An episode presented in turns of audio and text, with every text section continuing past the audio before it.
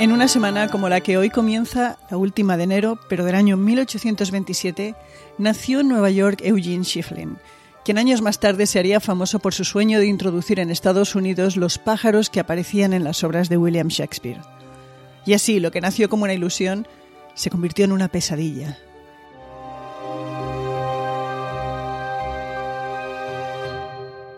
Hola, soy Ana Nieto y esto es Calendario de Historias una producción de Audire Podcast donde una vez a la semana les vamos a recordar un evento histórico, a sus protagonistas y vamos a indagar qué nos queda de ello.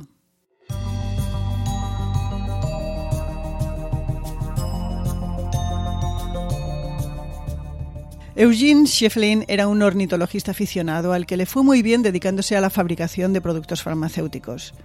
Tenía dos grandes aficiones, la lectura de las obras de Shakespeare y los pájaros, y se propuso unir las dos pasiones e importar a Estados Unidos todos los pájaros que aparecían en los libros del autor inglés.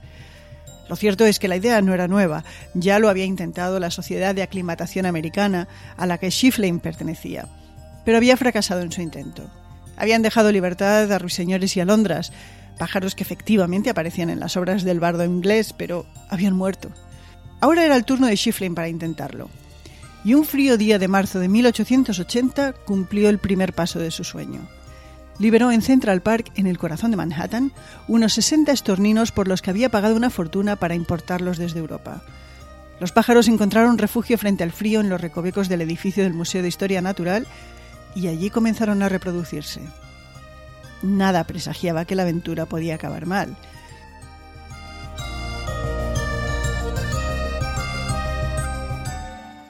Los estorninos europeos son unos pájaros pequeños, de plumaje negro roto por lunares blancos.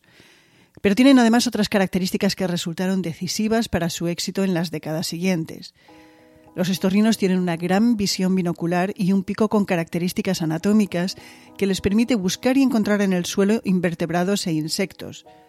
Esto hace que en el invierno no tengan necesidad de viajar a climas más cálidos y a su vez lleva a que puedan apoderarse de los mejores lugares para anidar porque nunca los abandonan.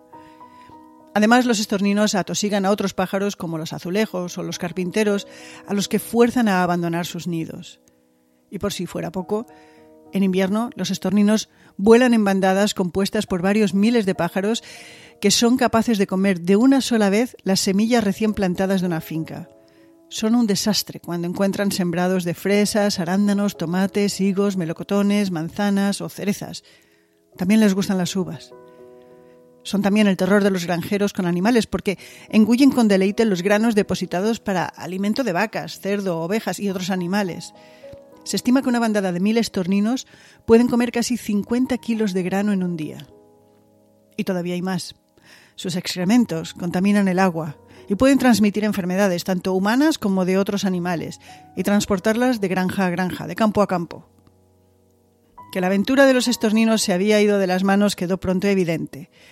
Está documentado que en 1914 los residentes de Hartford, la capital del estado de Connecticut, intentaron espantar a los estorninos colocando ositos de peluche cerca de sus nidos y en algunos casos disparando fuegos artificiales desde la rama de los árboles con nidos.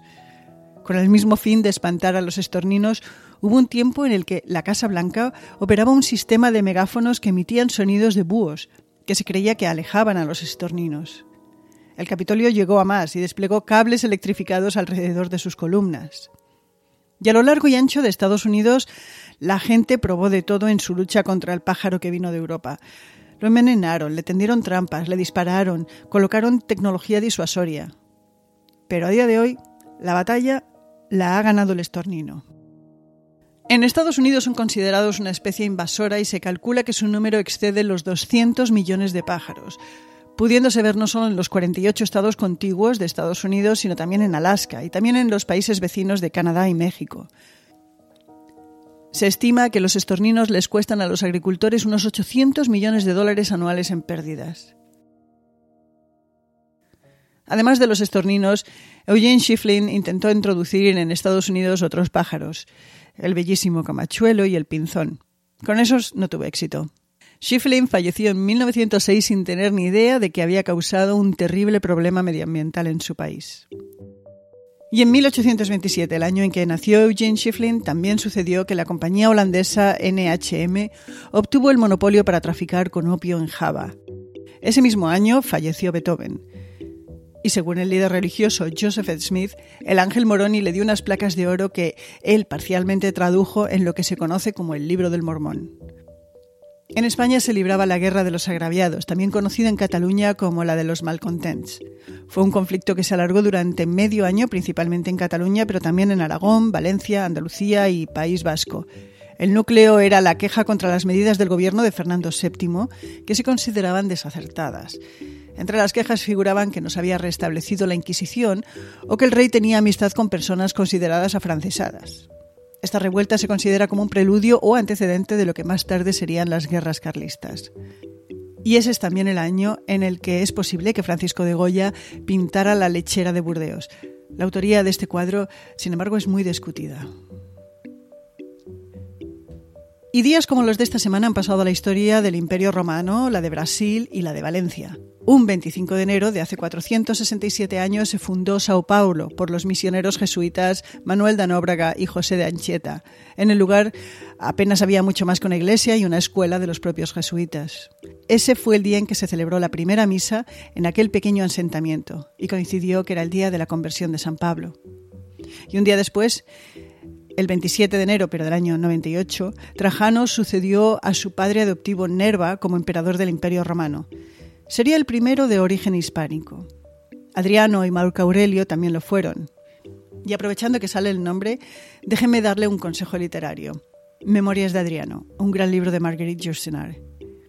Y un 28 de enero de 1928 murió en Francia a los 61 años el escritor, periodista y político valenciano Vicente Blasco Ibáñez.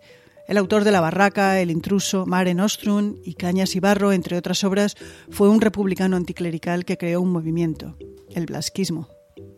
Y terminamos el programa de hoy dedicado a los pájaros con una cita de Matar a un ruiseñor, la obra maestra de Harper Lee. Los ruiseñores solo se dedican a cantar para alegrarnos. No estropean los frutos de los huertos, no anidan en los arcones del maíz, no hacen nada más que derramar su corazón, cantando para nuestro deleite. Por eso es pecado matar a un ruiseñor.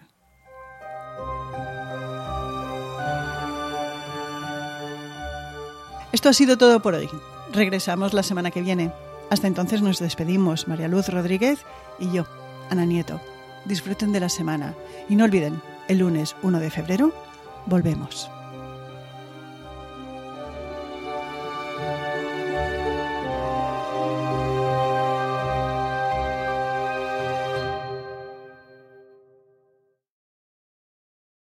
This is Dan.